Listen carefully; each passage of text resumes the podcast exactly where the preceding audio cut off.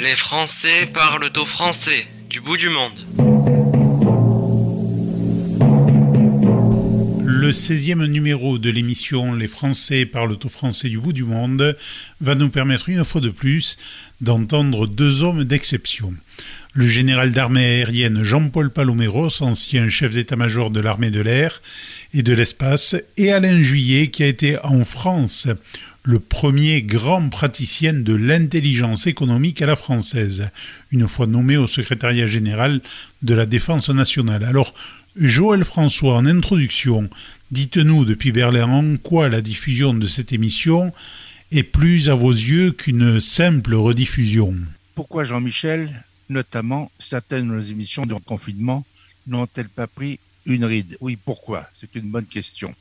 À mon avis, tout d'abord, c'est parce que d'un commun accord, nous avons toujours éliminé de nos invités ceux qui n'ont jamais existé qu'à travers les polémiques stériles pour se bâtir à la hâte une célébrité éphémère. Ceux qui font la une de l'actualité, comme on dit, et dont la postérité, pour la plus grande majorité d'entre eux, ne retiendra rien. Le vent souffle et sa vocation est de disparaître. Il y a toujours l'éphémère et le durable. Docteur Gustave Lebon, qui est passé à la postérité avec son livre sur la psychologie des foules en 1895, estimait que le plaisir étant éphémère et le désir durable, les hommes étaient plus facilement menés par le désir que par le plaisir. L'éphémère, le temps présent, est certes important dans la vie de tous les jours, mais il ne faudrait pas que l'accessoire nous fasse oublier l'essentiel, ce qui est durable, au moins pendant un certain temps. Dans nos deux précédentes émissions, le général Paloméros et le général Marc Watangouar, une grande figure de la gendarmerie nationale, qui restera un des pionniers de la cyberdéfense pour avoir démontré les risques de la cybercriminalité sous toutes ses formes, nous ont expliqué ce qu'était la gestion du temps long, quel était l'intérêt de partager une vision, comment refaire nation, nous rappelant quelles étaient les vraies priorités dans notre pays au moment où le monde était frappé d'une terrible pandémie dont on n'a pas vu la fin et dont on n'a donc pas fini de mesurer les dégâts. Au-delà du simple bon sens qui est trop souvent absent, il y a les faits, et ceux-ci sanctionnent toujours nos faiblesses. Alain Juillet est connu pour être l'avocat de l'État stratège. Il est l'ennemi déclaré d'un des plus grands mots français, le wishful thinking, cette habitude que les Gaulois ont toujours eue de prendre des vessies pour des lanternes. Le désastre politique et humain auquel on vient d'assister en Afghanistan devrait nous inciter à nous réveiller. Mieux vaut tard que jamais. Depuis près de 30 ans, les stratèges américains les plus lucides nous disent qu'à l'horizon 2030, une guerre frontale entre la Chine et les États-Unis était du domaine du possible. Faire comprendre cela à des gens qui préfèrent s'intéresser à la couleur de la petite culotte de Madonna relève du tour de force. Mais il ne faut pas renoncer pour autant, ni baisser la garde quand on a pour mission de ne pas insulter l'avenir. Heureusement, il y a encore dans notre pays des hommes et des femmes pour poser de vraies questions. Comme l'a fait le général Palomero ce 26 avril 2020 au micro de la Voix du Béarn lorsqu'il soulignait l'intérêt de créer un OTAN européen. Celui qui a été numéro 2 de l'OTAN, responsable de sa transformation depuis Norfolk après avoir présidé au décidé de notre armée de l'air face à Alain Juillet, discute des avantages d'un multilatéralisme bien pensé, qui ne suit pas bien sûr un bilatéralisme entretenu. Avec Alain Juillet, nous allons parler cette fois de la stratégie d'influence. Un État qui n'a pas de stratégie d'influence n'a pas d'avenir au-delà du présent.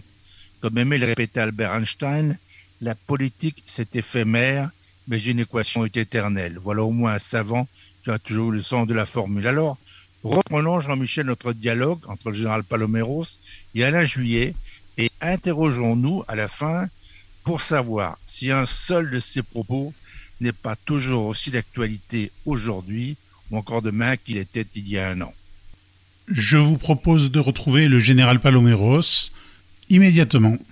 Je ne peux que vous remercier d'ouvrir votre antenne à, des réflexions euh, que vous avez qualifiées de stratégiques, et je pense qu'elles le sont, euh, à un moment, euh, un tournant de, notre histoire. Hein. Il faut le regarder ainsi, avec circonspection, avec lucidité et avec confiance malgré tout.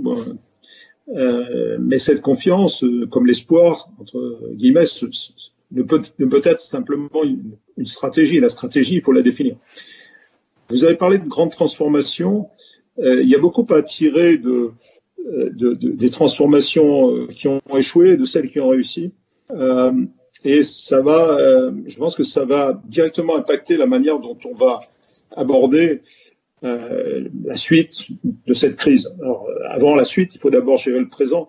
Pour moi la transformation, ça a toujours été une sorte de fil rouge qui relie le passé, le présent et l'avenir. Le passé, on aurait tort de, faire fi du passé. Il existe, il y a une culture, il y a des traditions, il y a des acquis, il y a des erreurs qui ont été faites dans le passé qu'il faut assumer.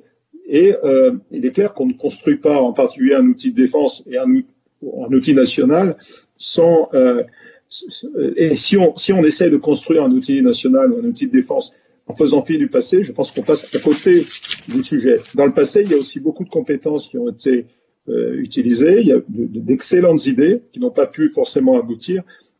Il y a le présent où se gagnent les batailles. C'est clair que si on rate le présent, on ratera l'avenir. Mais il y a aussi l'avenir, c'est-à-dire la manière dont nous envisageons l'avenir. Quand j'étais à, l'OTAN, posais souvent la question, la transformation, euh, alors, qu'est-ce que vous voyez dans l'avenir? Je dis, moi, j'ai pas de boule de cristal. Personne n'en a une. Ce que je sais, c'est que l'avenir est assez imprévisible parce que on vit dans un monde tellement complexe. Et ça, c'est ce que je disais en 2014-2015. Donc, c'est pas un, discours de circonstance. Euh, est assez imprévisible. Donc, euh, parce qu'on vit dans un monde complexe, un monde complexe, c'est-à-dire un monde imbriqué. Qu'on le veuille ou non, euh, n'en déplaise au président américain, n'en déplaise à ceux qui voudraient penser qu'on peut construire l'avenir tout seul, c'est faux. Et je pense que la crise que nous vivons est une démonstration, malheureusement, une démonstration flagrante de, tout cela. C'est cette imbrication qui s'est construite au fil du temps, qui est plus forte qu'elle ne l'a jamais été, même si à l'époque, en 1918, la grippe espagnole s'était aussi exportée, hein, donc la mondialisation, elle existait déjà, la mondialisation des virus. Mais euh, partant de là, euh, n'ayant pas de boule de cristal et sachant que l'avenir était imprévisible, le devoir d'un stratège, à quelque niveau ce soit, et d'un stratège militaire, c'est de préparer l'avenir. Ça, c'est un, devoir, et de préparer l'avenir, c'est d'abord regarder aussi loin et, d'une manière aussi lucide ce qui est devant nous, c'est-à-dire l'évolution des risques tels qu'ils sont et non pas tels qu'on souhaiterait qu'ils le soient, euh, des menaces qui évoluent, et Dieu sait si, euh, si c'est le cas, mais on en reparlera plus tard, et puis, euh, regardez un peu l'organisation, euh, l'impact que peuvent avoir un certain nombre de réformes, et Dieu sait si on en a connu, qui, elles-mêmes n'ont pas forcément euh, d'objectifs stratégiques, et puis faire pour le mieux avec tout ça, mais en se disant, euh, c'est maintenant que se construit l'avenir, et donc c'est maintenant qu'il faut poser les bases, des bases très claires de euh, ce, en quoi euh, on pourrait améliorer, comment on pourrait, comment on pourrait progresser.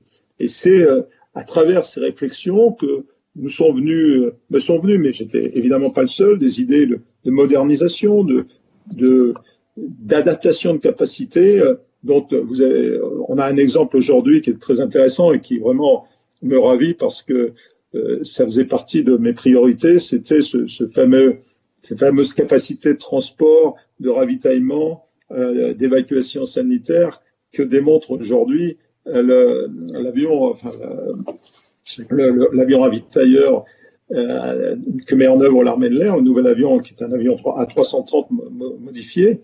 On l'avait déjà fait d'ailleurs sur le Boeing 535, mais c'est un exemple, si vous voulez, de, dans la marine. du MRTT. Le même, ce qu'on appelle le MRTT, multi-role tanker transport. Mais dans la marine, on retrouverait, et là j'étais à l'état-major des armées quand on a défendu ce dossier, peut-être qu'Alain s'en souvient, le porte-hélicoptère, le porte-hélicoptère multi-role. Ça aussi, c'était un débat, hein, parce que bon, il y avait euh, certains euh, qui pensaient qu'il fallait continuer à faire des nouveaux transports de chalands de débarquement. Et à l'état-major des armées, à l'époque, on avait défendu que, euh, et c'était pas facile, hein, euh, on avait défendu l'idée que les outils dont on aurait besoin demain, c'était des outils polyvalents tels que ces outils-là. Et comme par hasard, ils ont fait Flores. Et maintenant, aujourd'hui, c'est une référence, comme le MRTT d'ailleurs. Les, je souligne que les Américains sont très loin aujourd'hui d'avoir un MRTT. On se plaint parfois. Euh, quand je me regarde, je me désole, mais quand je me compare, je me console. Et là, pour le coup, euh, sur les sur les MRTT, je crois qu'on peut donc euh, simplement c'était un exemple, mais on a fait la même chose dans l'aviation de combat. Vous voyez le, le Rafale qui a remplacé euh, trois ou voire quatre avions qui avaient des missions spécifiques. C'était un pari euh, compris d'ailleurs nos prédécesseurs et, que nous-mêmes nous avons endossé, hein, endossant le passé parce qu'il était bon, en se disant euh, demain on doit être capable de, de, fédérer sur une même plateforme ses capacités, y compris la capacité nucléaire, et ça c'était un pari quand même qui n'était pas gagné, et euh, de faire un avion commun à l'armée de l'air et à la marine, ce qui s'est fait, à part le train d'atterrissage. Tout le reste, je le garantis, est commun et on s'y est employé. Et euh, avec cette idée fondatrice qui repose sur la confiance dans les hommes, dans leur expérience, cette vision du monde où on a besoin d'outils beaucoup plus flexibles, beaucoup plus polyvalents, c'est comme ça qu'on a construit en particulier, pas uniquement, mais en particulier une armée de l'air moderne telle qu'on la voit, en ajoutant évidemment des outils extrêmement précieux, euh, la partie spatiale bien, entendu, en ajoutant euh, des drones sur lesquels, vous le savez, quiconque, euh, Joël François, nous sommes battus un peu contre vents et marées au début. Et puis maintenant, évidemment, dix ans plus tard, quinze ans plus tard, c'est devenu euh, l'alpha et l'oméga. Il faut peut-être pas en faire trop quand même, mais ça c'est un autre sujet. Donc, je crois, que l'avenir, euh, il faut le regarder comme ça, tirer quelques conclusions, et puis surtout avoir une sorte d'obstination, ne pas se laisser perturber par les vents contraires, par les événements, en disant écoutez, on conforte notre vision de l'avenir et on le construit ensemble, pas à pas. Il faut savoir s'adapter, il faut changer un petit peu de pas de temps en temps. N'empêche je reprends l'exemple du Rafale, il en est à son, standard 4 et progressivement, c'est devenu l'avion hyper polyvalent qu'on souhaitait. Le MRTT, c'est pareil. La 400M, regardez qu'on a mutualisé en plus au sein du commandement de transport aérien. Encore un exemple de ce qu'on peut arriver à faire en sortant totalement des dogmes, sans se demander si c'est un avion de l'Union européenne, de l'OTAN, de quoi que ce soit. C'est plusieurs pays, on en avait déjà parlé dans une émission précédente, plusieurs pays qui ont décidé, euh, poussés d'ailleurs par, les chefs d'état-major des armées de l'air, hein, je peux vous le dire, c'était pas forcément une idée politique, euh, en disant mais on va avoir demain la 400M, il faudra l'optimiser. Chaque A400M devra être optimisé. Et la seule solution pour le faire, et ça, ça sera rentable pour tout le monde, ça sera de le faire au niveau européen. Aujourd'hui, il y a sept pays qui font partie de l'EATC. Si les Anglais n'ont pas rejoint en temps et en heure, c'est uniquement parce que ça s'appelait European Air Transport Command. Ils l'ont beaucoup regretté. Maintenant, c'est un, Moi, je, histoire. Je, je veux revenir à quelque chose de très important. Vous avez fait un parallèle entre les MRTT, dont on vient de voir l'utilité ces derniers jours, et on, on va continuer de la voir, et le BPC. Alors, je rappelle pour nos auditeurs, c'est que le MRTT, vous avez été à l'époque, quand vous étiez chef d'état-major de l'armée de l'air, vous avez tout fait pour qu'on achète un avion civil, donc qui coûte le moins cher possible, dans lequel on pouvait faire de cet avion, en fonction des besoins et en très peu de temps, soit un tanker, donc un avion capable de ravitailler d'autres avions en vol, soit un avion de transport cargo, soit un avion de transport de personnel, soit un avion, je dirais pas hôpital, mais soit un avion qui permettait de mettre à l'intérieur des cellules euh, pour opérer, pour sauver, pour soigner, pour rapatrier en France des gens qui méritaient d'être soignés lourdement. Donc déjà, c'était novateur pour l'armée de l'air. La marine, elle, avec le BPC, qui est né d'ailleurs grâce à l'amitié entre un marin et un, euh, comment un, un, officier de l'armée de terre, s'était rendu compte que nos bateaux, à l'époque, étaient épouvantables. Les bateaux qu'on avait à l'époque, quand nos marins étaient par 45 degrés à l'ombre, et d'ailleurs il n'y avait pas de soleil, il n'y a pas d'ombre, hein, si je peux dire, étaient dans les bateaux très exigus, hein, au large de l'Afrique, qui attendaient pour intervenir euh, pendant des heures, des heures, des heures, partaient après avec leur barda. Euh, là, le BPC, c'était un bateau civil, donc qui a été conçu, donc qui coûtait beaucoup moins cher, dans lequel on pouvait mettre effectivement euh, des, des systèmes des, systèmes très larges, donc qui coïncident plus avec ceux des Américains, pour pouvoir aller chercher une centaine d'hommes ou 200 hommes très rapidement, et avec des hélicoptères. Et dans ces BPC, ce que malheureusement personne n'a souligné récemment, parce qu'on en a heureusement trop aujourd'hui, on en a envoyé un à La Réunion, l'autre a été envoyé dans les Antilles, ce sont des bâtiments qui ont un hôpital de classe 3 à bord. Bon, donc un hôpital de classe 3, c'est quand même quelque chose d'assez considérable. Ça veut dire qu'on a mélangé, on a su profiter tirer parti du meilleur du civil et du militaire en réduisant les coûts pour avoir dans l'armée de l'air le MRTT, dont on se félicite aujourd'hui, et on a perdu plus de dix ans pour l'acquérir, et vous êtes battu, je m'en souviens à cette époque, et également du côté de la marine et de l'armée de terre, ça a été le BPC. Alors c'est un parallèle, je crois, qui est intéressant, je crois, être fait aujourd'hui. Bon. Alors, si on revient maintenant avec le juillet, peut-être à ce que disait le général tout à l'heure sur l'avenir est imprévisible. Vous avez été pendant des années aussi, ce qu'on sait moins, le numéro 2 des services secrets français. Donc euh, l'avenir et puis l'imprévisible, euh, ça vous connaît. Oui, mais vous savez, moi je reviendrai sur ce qu'a dit tout à l'heure le général, parce que je pense que c'est la clé de tout. C'est la différence entre le stratège et le gestionnaire. Parce que le stratège, c'est quelqu'un qui, est capable d'anticiper parce qu'il se projette à long terme, il, imagine l'avenir et il guide tout le monde. Parce qu'il a, il a des objectifs et il emmène tout le monde, il fait adhérer tout le monde à ses objectifs.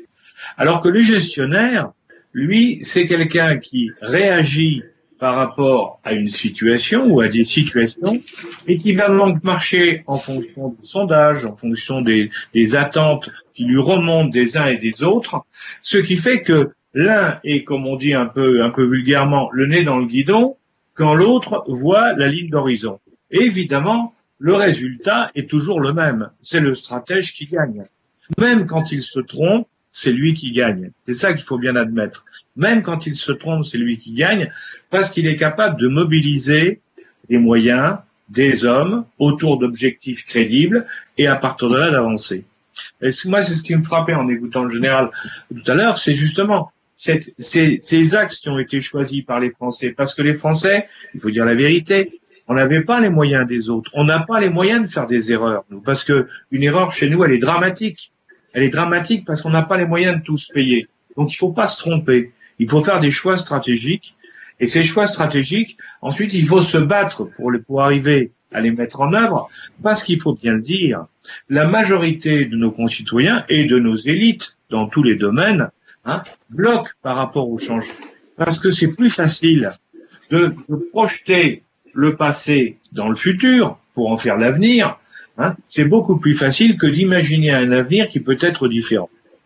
Et, c'est ça qui est aussi, pour moi, le deuxième problème, si vous voulez.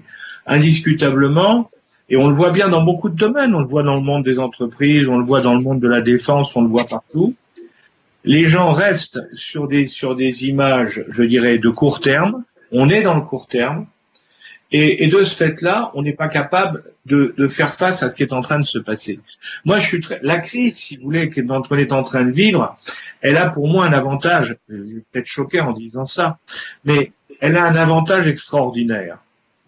C'est qu'elle met un certain nombre d'entre nous, les États, les individus, face à la réalité. Parce que nous sommes dans un monde d'hypermédiatisation, et je le dis devant, devant vous, Hein, nous sommes dans un monde d'hypermédiatisation dans lequel hein, on nous impose un certain nombre d'idées. On n'a pas le droit de sortir de ces idées-là parce que sinon on est mal vu, parce que ce sont les idées ambiantes, la pensée unique, comme on dit toujours. Hein. Et alors que le secret du futur, il, il faut justement sortir. Ce que les Américains appellent think out of the box, il faut, il faut être capable de penser en dehors de la boîte. Et celui, et quand on a tout un système qui ne sait plus penser en dehors de la boîte, alors les problèmes commencent. Et, je, vous voyez, et dans, cette crise, alors sanitaire, hein, je trouve c'est très, c'est très intéressant de voir ce qui se passe. on pourra certainement parler de, ce qui se passe et ce qui va se passer du conflit entre les Américains et les Chinois ou les Chinois et les Américains, bien sûr, parce que on voit bien qu'il se passe des choses qui vont impacter le monde euh, et le futur du monde. Mais au-delà de ça, il y a quand même des, vraies questions. Lorsqu'on regarde, par exemple, la diversité des réactions au niveau de l'Europe, la diversité des réactions de chacun des pays d'Europe par rapport aux risques sanitaires, d'une part, dans un premier temps, puis à la réalité sanitaire de la crise dans un deuxième temps. Et j'ajouterais dans un troisième temps à la sortie de crise. Et on voit bien que il y a d'énormes variations entre les pays et entre les gouvernants qui s'expliquent d'une part par la culture. C'est vrai qu'il y a des pays qui sont plus disciplinés que d'autres. Il y a des pays qui sont plus sérieux que d'autres. Mais il n'y a pas que ça. Il n'y a pas que ça parce qu'il y a aussi des pays qui sont capables d'anticiper et qui vont avoir les éléments de réponse au moment où il faut les avoir. Hein. On a aussi des pays qui sont capables de prendre des risques parce que le déconfinement dont tout le monde parle, c'est vrai que c'est un risque. C'est un risque parce que s'il est mal piloté, ça peut relancer la pandémie, mais d'un autre côté, si on ne déconfine pas, on meurt au niveau économique. Alors le vrai problème des gouvernants aujourd'hui, c'est de savoir que ou bien ils ouvrent et l'économie repart, ou ils attendent et on titube l'économie pendant longues années. Donc ce sont des choix stratégiques, des choix politiques, mais dans lesquels il y a une part de risque importante. Et là, on revient aussi à cette notion qui me paraît moi essentielle. Pour ce qui me concerne, je pense qu'elle est vraiment essentielle. C'est que le chef, alors que ce soit le général, le chef d'état-major, que ce soit le politique, que ce soit le chef d'entreprise, il doit impérativement être capable à un certain moment de se mettre en danger dans l'intérêt de son entreprise, de son organisation, de son arme ou de son pays. Et, c'est tout un ensemble en définitive. Et, et à partir du moment où je crois qu'on a compris ces mécanismes, si vous voulez, qui sont des mécanismes internationaux, parce qu'on les retrouve partout, eh bien, à ce moment-là, oui, on a des chances d'aller de l'avant. Alors, vous parlez de l'anticipation. C'est fondamental. Le général euh, Palomero, il y a, euh, je pense, en 2012, m'avait accordé un entretien pour la revue Défense et nous avait dit, euh, moi, ce que je fais maintenant, je poursuis ce qu'ont fait mes prédécesseurs, c'est pendant 15 ans. C'est-à-dire que je ne peux pas me tromper maintenant pour ce qu'on va faire dans 15 ans. Parce que si je me trompe maintenant, dans 15 ans, on aura tout faux. Ça veut dire qu'il faut être capable non seulement d'anticiper, mais avec nos moyens, on n'a pas le droit à l'erreur. En général, vous êtes, je crois, content des choix que vous avez fait à l'époque. Vous m'avez dit à l'époque, tous mes chantiers, mes chantiers sont tous des priorités. Oui, alors il faut, faut rester humble. Hein. On n'est qu'une pièce dans l'histoire. Hein. L'histoire de l'armée de l'air, elle est belle, elle est, elle est magnifique. Et euh, je pense que beaucoup ont contribué à, à, ce, ce, que ça soit une armée de l'air de premier plan, hein. pratiquement seconde. Tout le monde le reconnaît aujourd'hui derrière les États-Unis. Mais peu importe c'est pas ça qui compte. Ce qui compte, c'est que on puisse, euh, euh, qu'elle puisse participer à, toutes ces missions pour protéger nos citoyens, protéger notre territoire national, faire valoir la, la, parole, la voix de la France là où c'est nécessaire, contribuer à, la restauration de la paix là où c'est nécessaire. Et ça, évidemment, les hommes et les femmes en sont, tous très fiers. Je voudrais revenir sur cette dimension humaine parce que vous vous souvenez quand on en avait parlé ensemble, quand on a, vécu ces périodes de, transform, de grandes transformations, enfin de grandes réformes, c'est pas tout à fait la même chose, euh, en particulier en 2008, et il faut, il faut assumer tout ça. Hein, je veux dire, il faut pas avoir de rancœur, de frustration par rapport à l'histoire. Elle, est là. Euh, il y a plutôt lieu d'en être fier. Il y a eu évidemment euh, des choix qui ont été faits. Euh, il faut le reconnaître. Des gens qui ont eu le courage, d'autres qui n'ont pas eu le courage de faire des choix. Bon, c'est ainsi.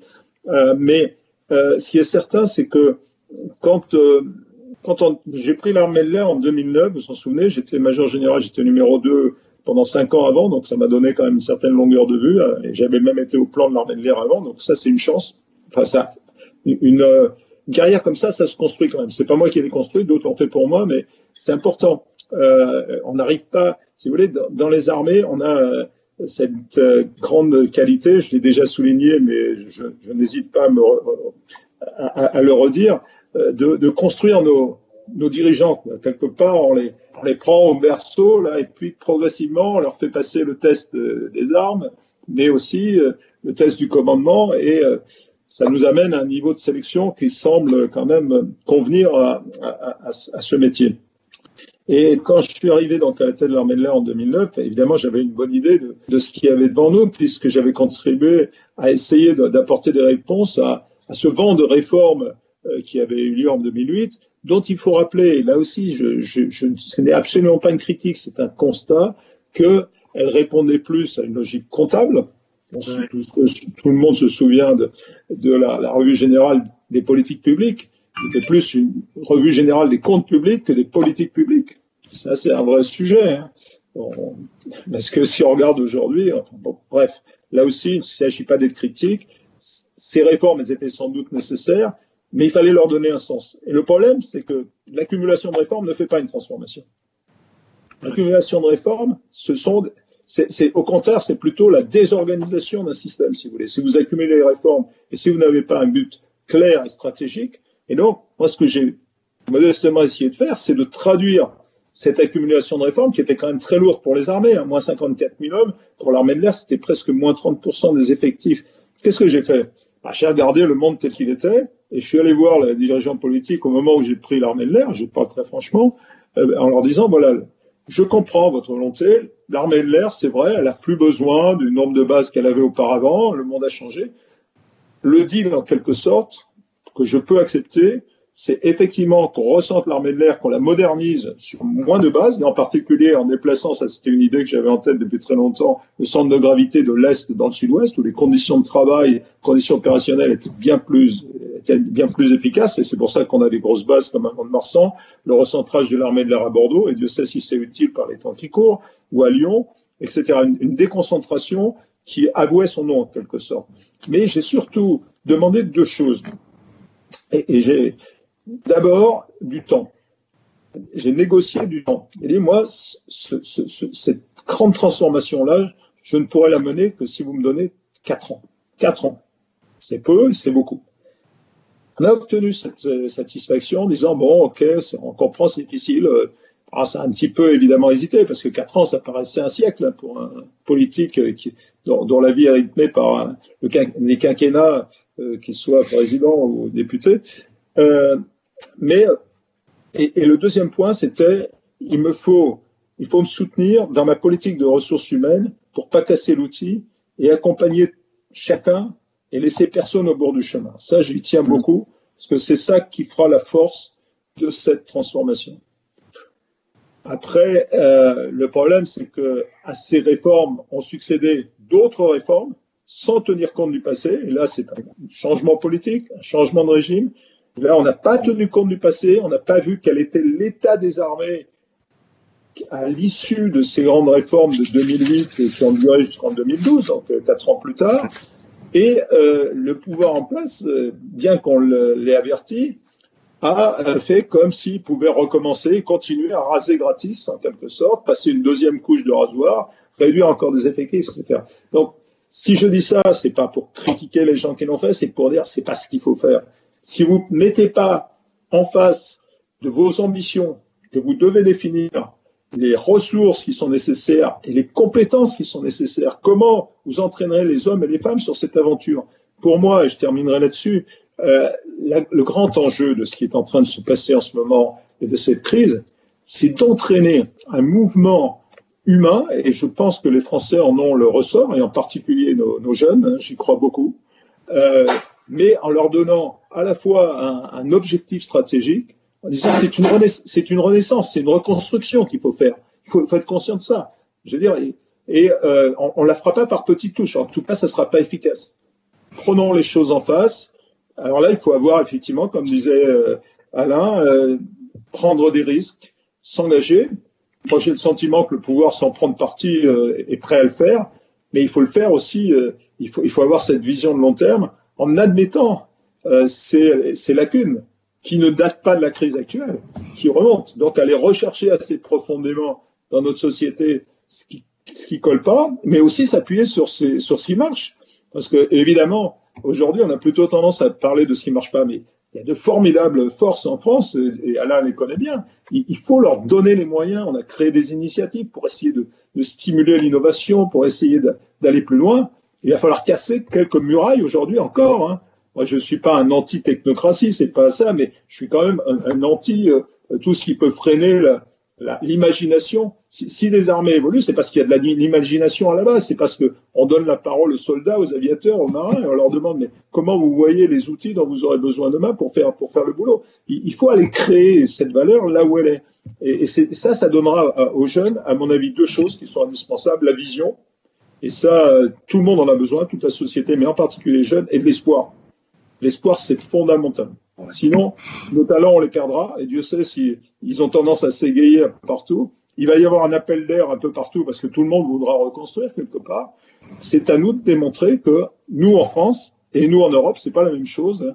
La souveraineté, bon, c'est un, débat qu'on peut avoir sur les termes, mais ça peut être, euh, souhaitons-le, convergent, mais c'est quand même pas la même chose. Hein. Soyons conscients de ça. Voilà, je termine là-dessus. Voilà, vous avez dit trois choses importantes. On va faire rebondir juge juste derrière, mais je voudrais reprendre. Donc, l'anticipation.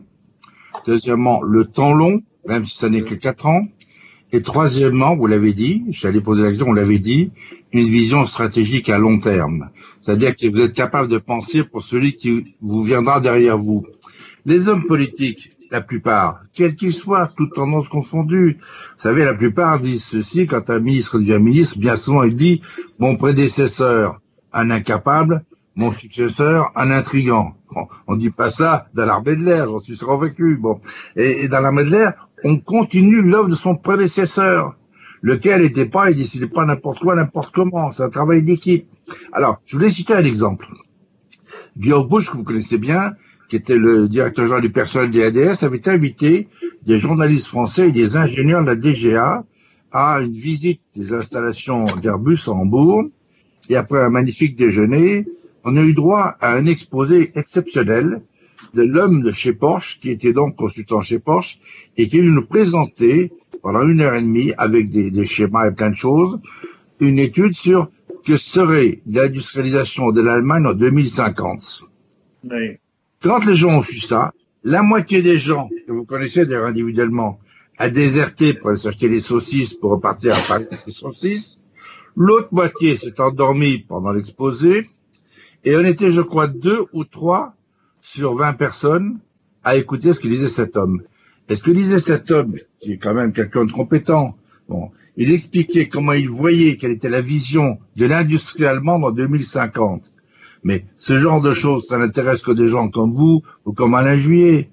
Et en France, mes collègues m'ont dit, mais tu comprends, il n'y a aucun journal, aucune rédaction qui accepterait un papier là-dessus. 2050, ils sont morts, ils s'en foutent, c'est pas eux. Et les politiques, c'est pareil. Dans 2032 ans, dans trois ans, je serai plus là. Donc, c'est plus mon problème. Voilà des gens qui ont une pensée qui n'est pas à court terme, mais elle est euh, juste au niveau de leur doigt de pied, ça va pas plus loin. Alors, maintenant, je vais revenir à quelque chose de plus précis, que Alain Juillet rebondisse sur ce que vous disiez, en général, dans votre intervention. Alors moi d'abord, moi d'abord, si vous voulez, moi ça me rappelait ce que disait, ce que disait Jean-Paul Palamero, ça me rappelait cette phrase de Syntaxe qui dit hein, l'avenir sera ce que nous le ferons. Et je crois que ça c'est fondamental. Et ça, c'est pour moi c'est la base de tout. C'est-à-dire qu'il faut une volonté. On a, on a, on a évoqué, on a évoqué beaucoup de choses, mais il faut qu'il y ait véritablement une vision et une volonté pour pouvoir aller de l'avant. Et à ce moment-là, c'est vrai qu'on crée cette espérance dont parlait le général Paloméros, cette espérance, moi ça me rappelle quand De Gaulle, quand De Gaulle a, appelé son, premier livre, sa mémoire, l'espoir, c'est parce qu'en définitive, l'appel de Londres, c'était rien du tout. Il avait personne. Il était presque tout seul à Londres. Hein. Il était juste, il y avait juste Churchill qui lui le feu vert pour qu'il puisse parler à la radio. N'empêche que ce message a eu un retentissement énorme. Pourquoi? Parce que c'était la première heure d'espérance pour une sortie du, du pétrin dans lequel la France s'était mise. Et, et c'est ça, eh bien, si vous voulez, c'est ça. Moi, je pense que cette espérance pour le futur, il faut la construire, il faut la construire ensemble, bien sûr. Il faut que les dirigeants aient le courage, non seulement de le vouloir, mais aussi, mais aussi de prendre en compte tous les aspects du problème. Parce que moi, ce qui me frappe, si vous voulez, dans ces dernières années, hein, c'est et, et c'est pas une critique parce que c'est général. Alors, si vous voulez, ou alors c'est je critique tout le monde. Hein, c'est le fait que on a laissé depuis 30 ans, depuis, depuis les années 80-90, hein, euh, donc ça fait 30 ans, on a laissé monter en puissance une vision exclusivement financière des relations mondiales, des relations nationales et du développement. Tout est conditionné par la finance. Et, et en France, et donc c'est pas d'aujourd'hui, je vous rappelle que à l'époque de juste après Pompidou, à l'époque de Pompidou, il y avait un ministère de l'économie, il y avait un ministère du budget, il y avait un ministère de l'industrie, il y avait un ministère du commerce extérieur. Chacun avait un rôle important. Un ministère du plan. Oui, un ministère du plan. Ben, j'allais, en parler. Chacun avait une, sa vision, son domaine d'expertise, et le chef du gouvernement ben, donnait, hein, faisait, faisait la synthèse avec le président de l'ensemble de tous ces ministères et de tous les autres. Aujourd'hui, il n'y a plus qu'un seul ministère qui regroupe tous les ministères qu'on vient de vous citer. Ça veut dire qu'il y a la pensée unique et non plus un débat d'idées et une confrontation d'idées. Or, et c'est ce que disait le général, quand on regarde ce qui s'est passé dans la défense, si la France s'en est bien sorti par rapport à d'autres, malgré la faiblesse des moyens, c'est parce que chacun a su essayer d'imaginer des solutions avec un, d'un bon, comme on dit, ratio prix-qualité, hein, a su trouver de, de bon, un bon équilibre et, et a, a, fait développer ce qui était essentiel. Et s'est battu pour développer l'essentiel. Ce que je note, c'est que dans la plupart des autres domaines, ça n'a pas été le cas. Tout à l'heure, on parlait de, de, de cette période qui a été jusqu'en 2012.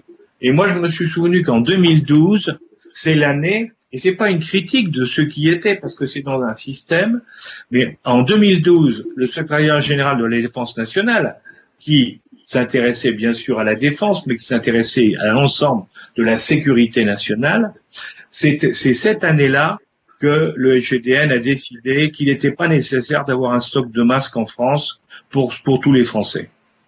Et que donc il valait mieux le réduire, ça coûtait trop cher. Et à partir de ce moment Alors, trois ans auparavant, c'était le contraire. Oui, mais je sais. Ben, non, mais attendez. Je sais très bien qu'à l'époque de Roselyne Bachelot, on a eu des, on avait commandé des masques de partout.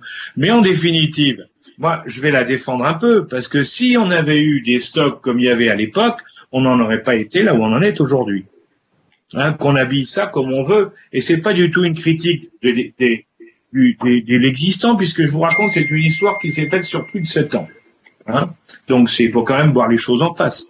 Hein Donc, ça, c'est moi, c'est un, une première remarque que je fais. La, deuxième, c'est euh, sur le fait que l'humain, et je reviens à ce qui a été dit, euh, hein, l'humain est absolument essentiel.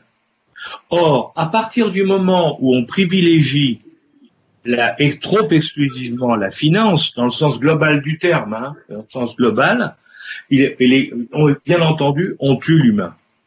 On tue l'humain parce qu'on le dévalorise ou on ne le prend pas en compte. Et en économie, parce que moi, après tout, moi, je connais bien l'économie, un petit peu en tout cas, j'ai appris pas mal sur l'économie, eh bien, en, en intelligence économique, une des premières choses qu'on regarde, c'est bel et bien le côté humain. Parce que quand des gens sont innovants, c'est l'esprit humain qui est innovant, c'est pas la machine. Hein? Quand les gens sont motivés, c'est pas les primes qu'on donne qui les motivent, c'est qu'ils ont envie de faire quelque chose. Et ainsi de suite. Le reste vient en surplus. Mais à chaque fois, c'est l'être humain qui a Donc, si cet être humain se sent reconnu, encouragé, euh, appuyé, qu'on lui donne la chance de pouvoir faire des choses, eh bien, il fait des choses.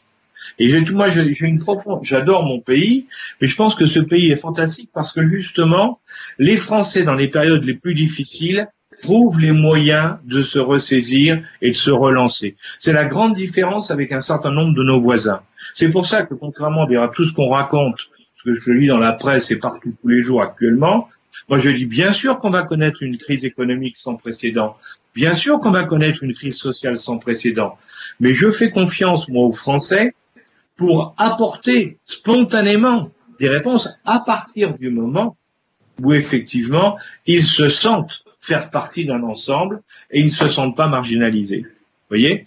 Et ça, et là, on est dans les fondements même du développement, de la croissance, de l'innovation, quelle que soit l'activité qu'on peut avoir. Voyez? Et, voyez, allez-y. Monsieur Juillet, en 2007, dans la revue Défense, la revue de l'IHDN, vous avez publié un papier qui n'était pas prémonitoire, mais quand on le relit aujourd'hui, on ne peut être que saisi. Vous annonciez en 2007 la crise, l'immense crise financière que le monde devait traverser en 2008.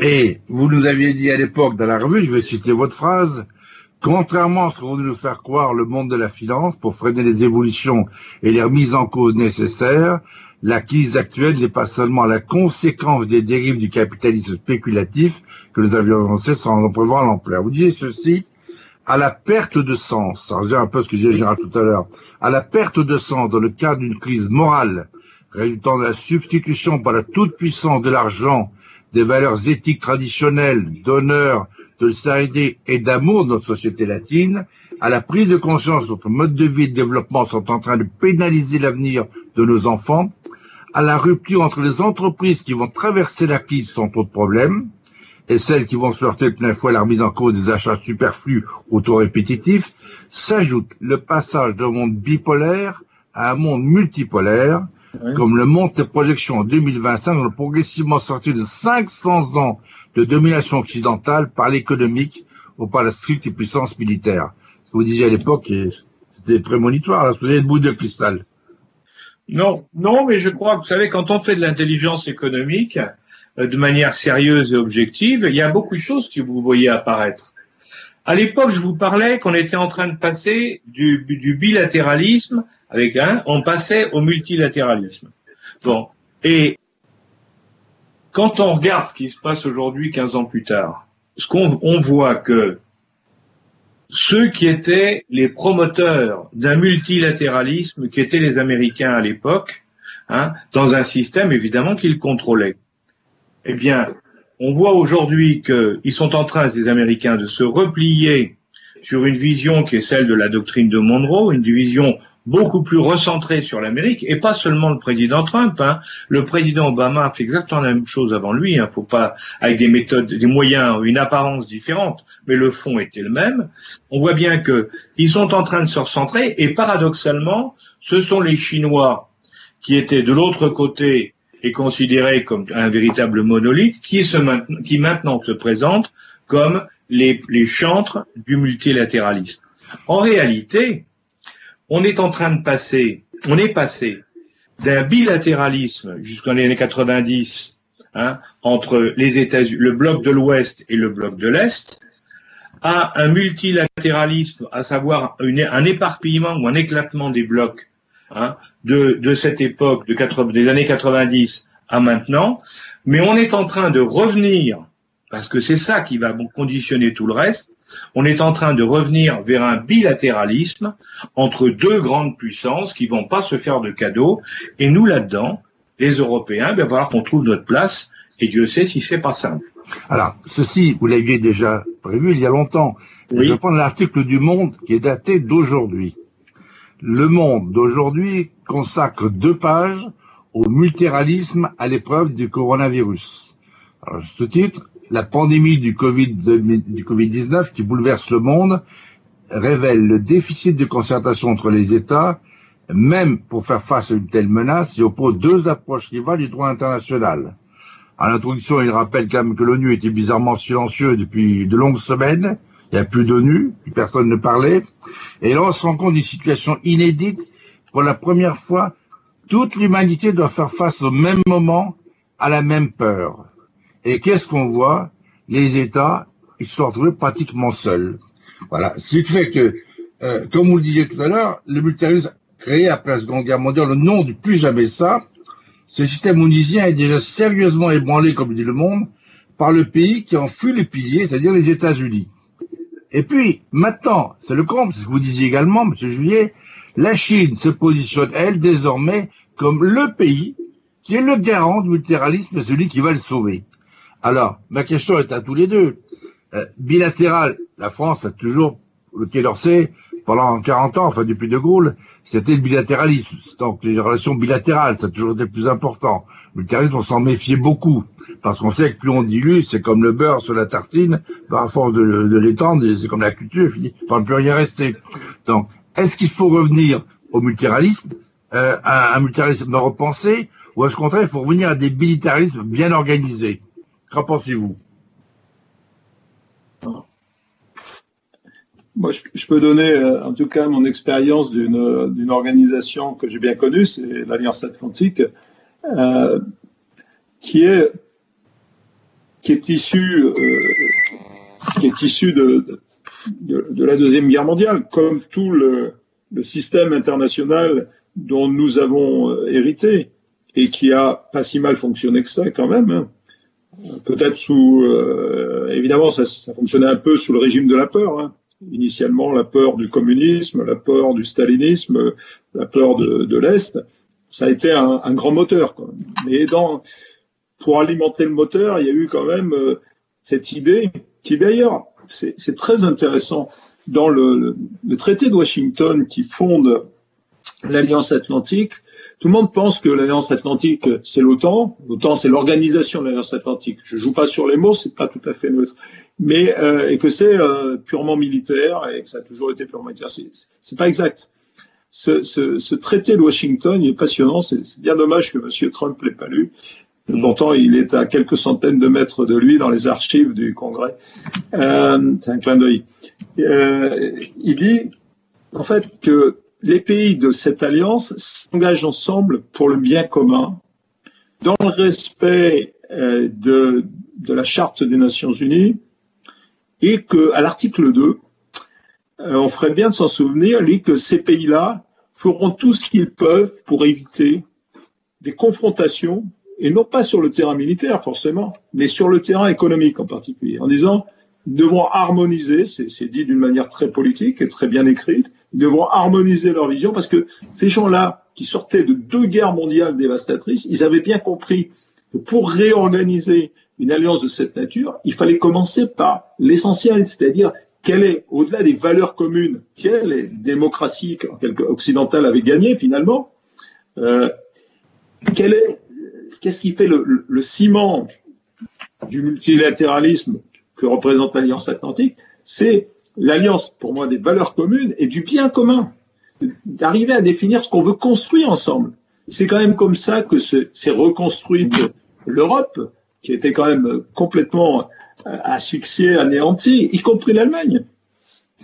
Vous voyez le, statut qui a été euh, d'ailleurs appelé à rejoindre l'Alliance Atlantique très rapidement parce qu'on s'est bien rendu compte qu'on ne pouvait pas construire cette, Europe du futur sans les Allemands, qu'il fallait le faire même avec eux, même si l'Allemagne à l'époque était encore partagée en deux, mais avec cette vision et cet espoir qu'un jour elle serait réunie, ce qui s'est fait. Et ça, il faut rendre grâce quand même aux dirigeants allemands, c'était pas une petite affaire. On finit par l'oublier que les Allemands sont aussi passés par là. Je pense qu'ils en ont tiré quand même quelques conséquences. Donc, multilatéralisme, quand c'est organisé très clairement sur des buts, des objectifs qui sont partagés et qui vise à un objectif euh, global qui est avant tout humain, c'est prospérer, faire le bien pour que les hommes et les femmes puissent vivre ensemble selon les règles qu'ils ont déterminées, qu'ils puissent conserver en main le, pouvoir que confère euh, le peuple et que tout ça s'organise pour que ces pays-là soient ensemble. Et c'est comme ça que s'est construit l'Alliance Atlantique. Évidemment, aujourd'hui, on n'en est plus là, malheureusement, et euh, donc le multilatéralisme, en, résumé, c'est euh, si on prend l'assemblée que représente l'ONU, qui est quand même qui a été une grande une grande avancée après la deuxième guerre mondiale. On se souvient de l'échec de la Société des Nations. Enfin, il a, il a, fallu quand même deux guerres mondiales pour ça. Hein. et, euh, par-dessus tout, je dirais l'explosion euh, du pouvoir atomique. qu'on ait un Conseil de sécurité qui certes est bloqué aujourd'hui, mais qui a eu quelques mérites. Donc, si on veut moi je, pense qu'il faudrait rétablir une forme de multilatéralisme. On le voit dans un domaine qui nous intéresse beaucoup avec Alain, sur lequel on travaille, c'est euh, dans le domaine, dans l'espace numérique, l'espace cyber. La dérégulation de l'espace cyber est une catastrophe. C'est une catastrophe. On, essaye de, et, euh, évidemment, euh, les, les, puissances, quelles qu'elles soient, qu'elles soient étatiques ou non étatiques, aujourd'hui, sans qu'elles elles n'ont pas intérêt à ce multilatéralisme parce que ça les obligerait à rentrer dans un certain rang, à accepter que c'est un bien commun, global common, comme on dit en anglais, et qu'il faut donc des règles, et que ces règles, elles soient acceptées, qu'on puisse les vérifier, qu'on puisse euh, euh, éventuellement sanctionner ceux qui ne les appliquent pas. Or, aujourd'hui, on est dans la dérégulation totale, moyennant quoi on voit arriver tous les phénomènes qu'on voit aujourd'hui, et euh, certaines puissances, en particulier les nouveaux géants du numérique, sont en train de s'arroger des droits euh, et des devoirs qu'ont les États, sans en avoir les responsabilités. Donc vous voyez, on est dans ça. Une, euh, divergence totale, euh, une dissonance cognitive, comme on dit, qui fait que on alimente nous-mêmes la déstabilisation un peu de, et, et, et, on peut pas dissocier les domaines aujourd'hui. Quand si, on voit bien le, rôle que joue le numérique dans notre société, y compris dans la crise actuelle. Si vous dissociez cet aspect-là, quand on parle du numérique, on parle évidemment de stratégie d'influence et de communication. Il y en a, il y a quand même des campagnes aujourd'hui, et Alain pourra en parler mieux que moi, qui sont assez, euh, pour ceux qui s'y intéressent, assez euh, intéressantes, assez édifiantes en la matière. On va finir par euh, regarder ce qui se passe au niveau de la communication de l'ambassade de Chine à Paris. C'est particulièrement intéressant. Hein.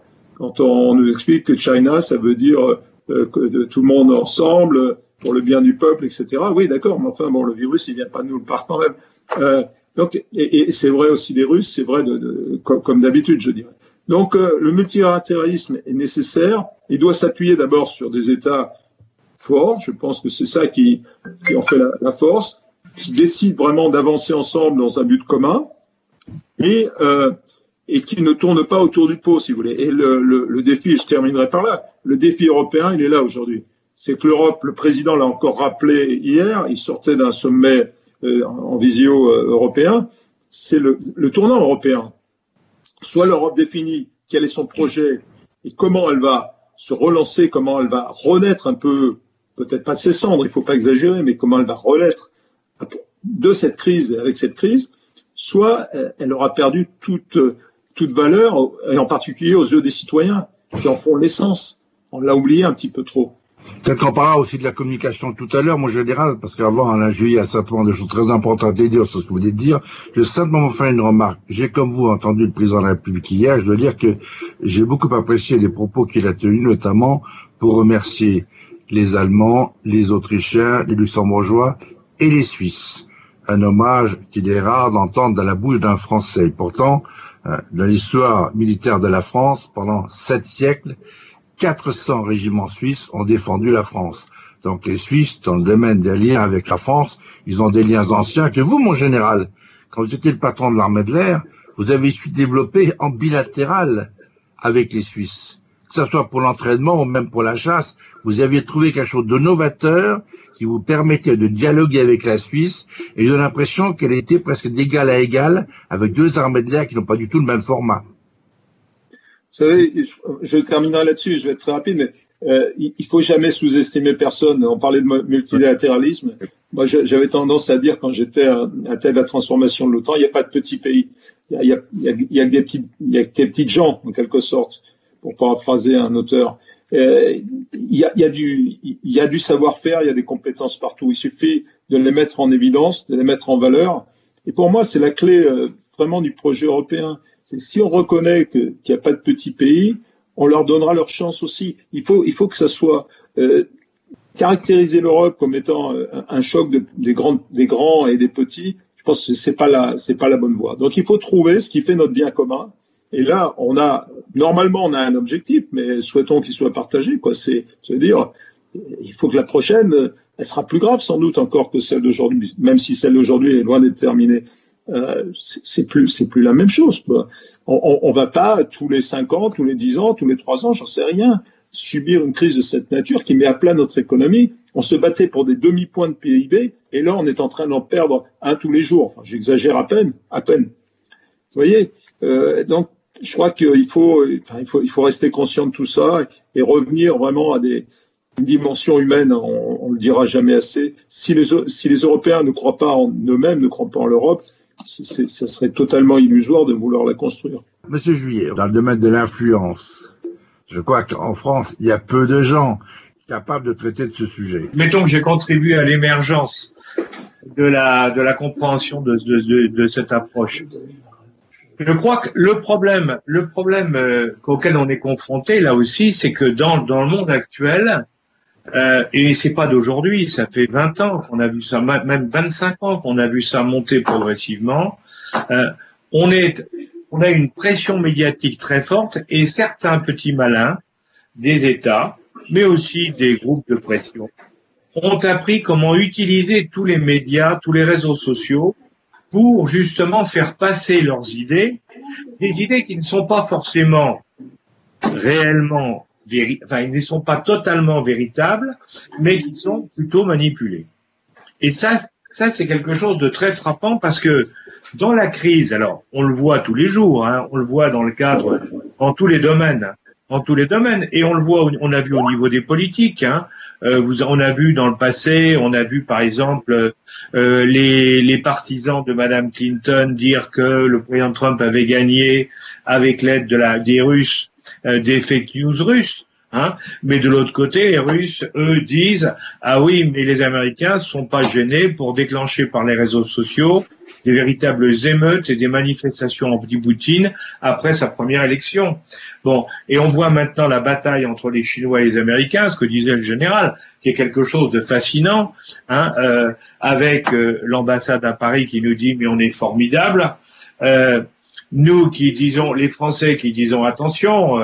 Hein, vous allez devoir peut-être rendre des comptes, comme les Américains, on, on dit vous allez devoir rendre des comptes, et puis d'un autre côté, après on dit oui, mais attention, euh, si nous, Français, on doit rendre des comptes, attention d'où est venu le virus, parce que si le virus est venu du marché, bon ben on n'y est pour rien. Mais si le virus est sorti du laboratoire P4 qui a été construit par les Français, là on est très mal. Donc vous voyez, et je vous dis ça pour vous donner des exemples, pour vous dire attention, les manifestations, de les manipulations, si vous voulez, sont dans tous les sens.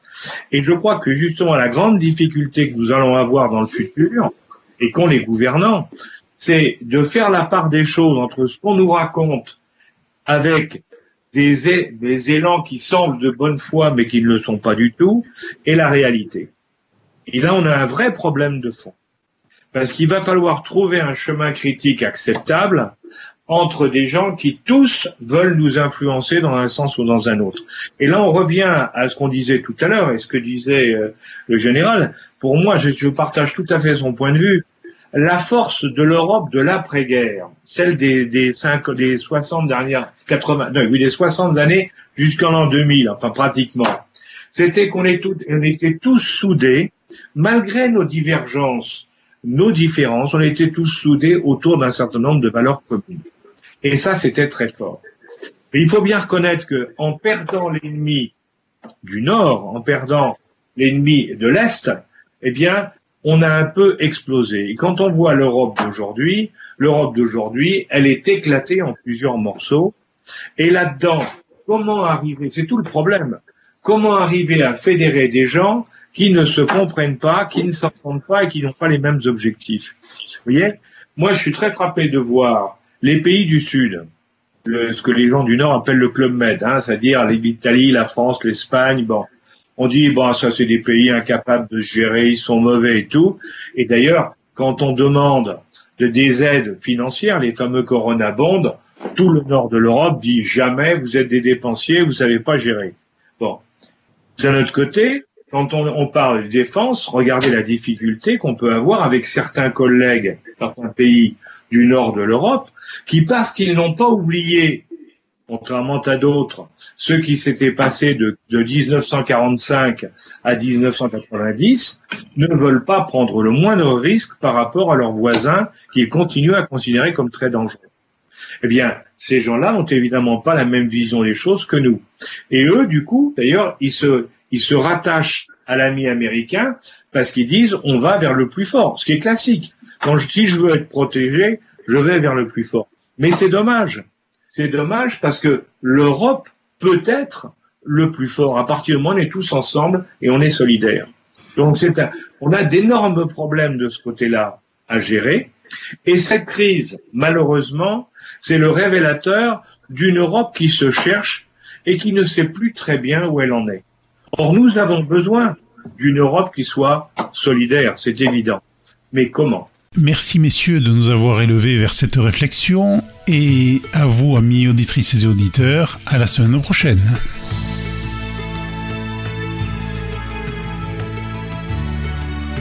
La Voix du Béarn, la radio qui donne aussi la parole aux Français du bout du monde.